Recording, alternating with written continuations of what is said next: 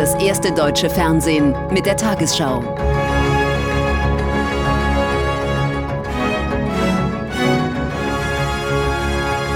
Heute im Studio Julia Niharika-Sen. Guten Abend, meine Damen und Herren. Ich begrüße Sie zur Tagesschau. Bei einem Bootsunglück im Mittelmeer sind nach offiziellen Angaben mindestens 59 Flüchtlinge ums Leben gekommen. 80 Menschen könnten demnach gerettet werden. EU-Kommissionspräsidentin von der Leyen sprach von einer Tragödie. Sie forderte auf Twitter mehr Anstrengungen für eine bessere Migrationspolitik in der Europäischen Union. Das Unglück ereignete sich vor der Südküste Italiens. Das überladene Boot brach gestern Abend bei stürmischer See vor Crotone in der Provinz Kalabrien auseinander. Frühmorgens zeigt sich am Strand von Cutro in Kalabrien ein Bild des Unglücks. In der Nacht ist ein mit bis zu 250 Geflüchteten offenbar völlig überladener Fischerkahn an einem Felsen zerschellt.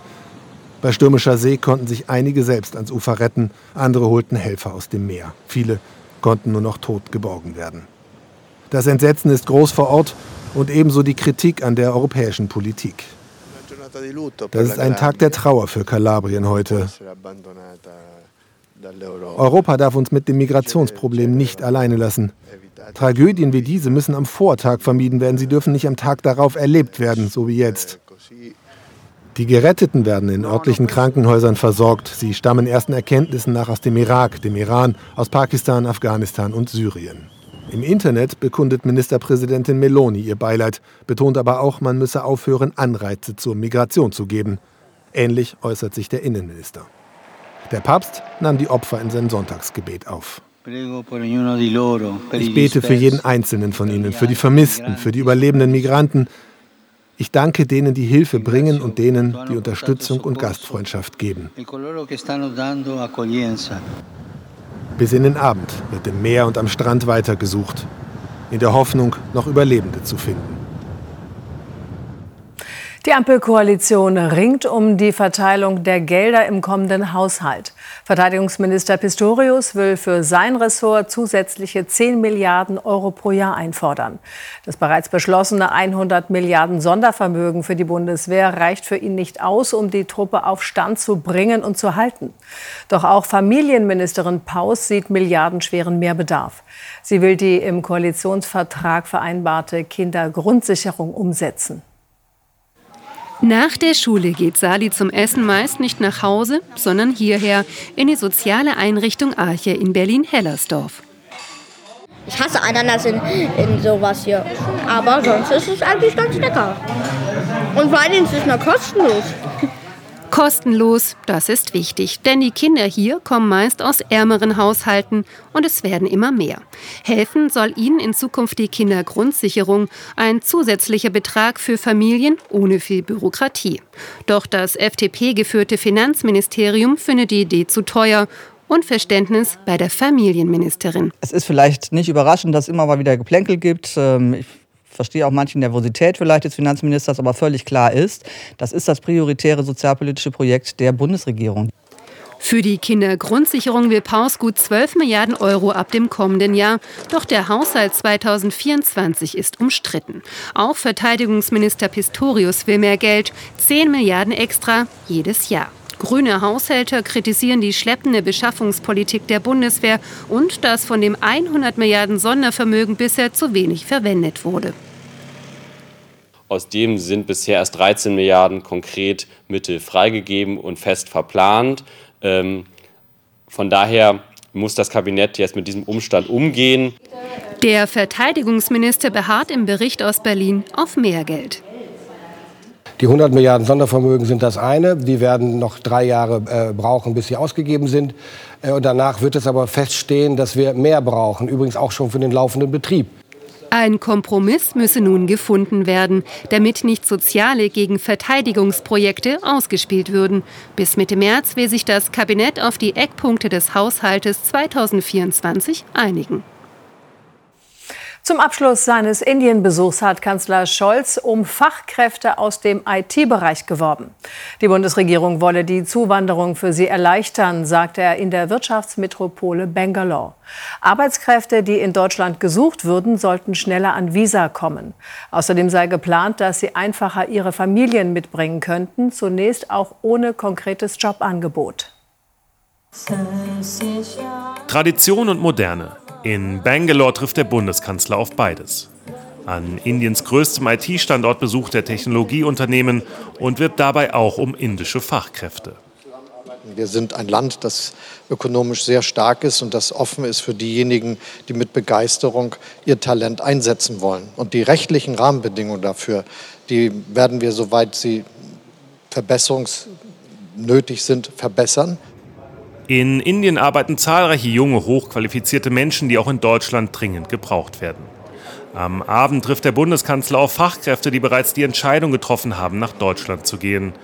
Der indische Bauingenieur Vinayak wird seinen Job im April antreten.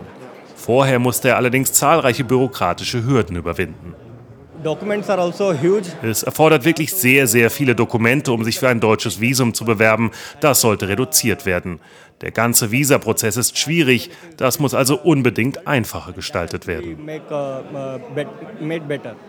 Für Deutschland wird es neben einer erleichterten Einreise darum gehen, echte Anreize für indische Fachkräfte zu schaffen. Der Bundeskanzler hat versucht, in Indien die Werbetrommel zu rühren, denn viele junge Inderinnen und Inder zieht es zurzeit eher in die USA und nach Kanada, auch der Sprache wegen. Will Deutschland also das Rennen um junge Talente nicht verlieren, muss es leichter werden, an ein Visum zu kommen und es den Fachkräften ermöglicht werden, die Sprache erst in Deutschland zu lernen. Im von Israel besetzten Westjordanland hat es wieder einen tödlichen Angriff gegeben. Nach israelischen Angaben erschoss ein Palästinenser zwei jüdische Siedler in ihrem Wagen. Seit Jahresbeginn hat die Gewalt zwischen beiden Seiten wieder zugenommen. Um die Lage zu deeskalieren, fanden heute in Jordanien Vermittlungsgespräche zwischen Israelis und Palästinensern statt. In einer Erklärung verpflichteten sich die Konfliktparteien, neue Gewalt zu unterbinden. Nach dem Einsturz tausender Gebäude in den türkischen Erdbebengebieten sind bislang 184 Menschen festgenommen worden. Unter ihnen auch Bauunternehmer und Immobilienbesitzer. Seit den schweren Erdstößen vor drei Wochen wächst auch in der Metropole Istanbul die Angst. Denn Experten sind sich sicher, dass hier in den nächsten Jahren ein großes Beben droht. Viele Menschen lassen deswegen jetzt die Gebäudesicherheit ihrer Häuser überprüfen. Beschädigte Häuser, Risse in den Wänden. Viele Gebäude im Istanbuler Stadtteil Bakırköy sind in einem schlechten Zustand, nicht erdbebensicher. Teams der Stadtverwaltung untersuchen deshalb mit Messgeräten und Bohrern die Gebäude. Was dann aber anschließend getan werden soll, weiß niemand so genau. Trotzdem haben sich Zehntausende Wohnungsbesitzer für die Untersuchungen angemeldet. Wir sind nervös, alle Istanbuler sind nervös, insbesondere diejenigen, die an der Küste leben. Das Thema ist immer das gleiche. Sollen wir wegziehen? Wo ist es sicher? Experten glauben, dass ein großes Beben Istanbul bis 2030 treffen könnte. Zehntausende Häuser könnten dann zerstört werden, sagt der Bürgermeister. Trotz bestehender Katastrophenpläne fehlen ausreichend Schutzflächen. Für die Stadt eine Mammutaufgabe. Die Kosten, um alle Gebäude erdbebensicher zu machen, würde das Dreifache des jährlichen Stadthaushaltes kosten. 360 Milliarden Lira. Outdoor-Shops in Istanbul machen gerade das Geschäft ihres Lebens. Die Menschen kaufen Drillerpfeifen, Schlafsäcke und Stirnlampen, wollen vorbereitet sein. Die junge Generation hat bisher kein großes Erdbeben erlebt. Das Beben hat sie für dieses Thema sensibilisiert. Die haben verstanden und treffen jetzt Vorkehrungen. Vielen Istanbulern ist nach dem Jahrhundertbeben einmal mehr klar geworden, sie müssen für den Katastrophenfall besser vorbereitet sein. Auf Rügen sorgt der geplante Bau eines Flüssigerdgasterminals für Widerstand. Am Nachmittag versammelten sich in der Ortschaft Barbe etwa 2500 Menschen, um gegen die Industrieanlage zu protestieren. Sie befürchten negative Folgen für die Natur und den Tourismus. Das LNG-Terminal soll vor der Südostküste der Insel gebaut werden. Es gehört zum neuen Energiekonzept der Bundesregierung. Sie will ausfallende Gaslieferungen aus Russland durch Flüssigerdgas ersetzen. Für die gesamte betroffene Region. Bewohner, Bürgermeister, Vereine und Verbände. Gut 2500 Menschen haben sich im Ostseebad Barbe auf Rügen versammelt. Ihre Sorge, das geplante Flüssigerdgasterminal könnte die Attraktivität ihrer Insel beschädigen. Es gibt keine Industrie mehr. Die Industrie ist schon alles platt gemacht worden. Die Käsereien sind weg, der Fischfang ist verboten, die Fischereigenossenschaften sind alle weg, der Fisch, die Fischverarbeitung ist verschwunden. Und wenn jetzt auch noch der Tourismus einen Bach runtergeht, dann können wir die Insel zumachen. Und noch schlimmer finde ich, dass mit den Baumaßnahmen durch ein Meeresschutzgebiet gegangen wird, ins, in, die Laich, in die Laichgebiete der Heringe. Also die, die Natur wird erheblich geschädigt und das ist nicht nötig aus, in meinen Augen. Geplant sind zwei Offshore-Plattformen mit bis zu vier Anlegestellen für Schiffe wie dieses. Dazu eine Pipeline, 40 Kilometer lang, gebaut aus übrig gebliebenen Nord Stream 2 Röhren. Zu viel finden die Bürgermeister fast aller Gemeinden auf Rügen. Wir waren ja alle äh, auch vor gut sechs Monaten unterwegs und haben gesagt, wir brauchen Erdgas, Erdöl und haben das erstmal nicht kritisch gesehen, sondern uns erstmal informiert und angehört. Und jetzt sieht man ja, nachdem jetzt die Unterlagen so langsam alle raustrudeln, wie groß das Vorhaben tatsächlich ist. Und äh, das ist eine Sache, die passt nicht vor unsere Küste. Die Einspruchsfrist gegen die Pipeline läuft morgen ab. Mitte Mai, nach dem Ende der Heringslaichzeit, könnte der Bau beginnen. Endgültige Lagepläne für die Plattformen gibt es noch nicht.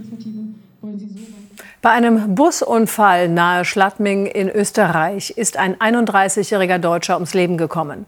Die anderen 31 Reisenden wurden verletzt, vier von ihnen schwer. Der Bus aus Deutschland war in einer Kurve von der Fahrbahn abgekommen und eine Böschung heruntergestürzt. Dabei überschlug er sich mehrmals, bevor er auf der Seite zum Liegen kam.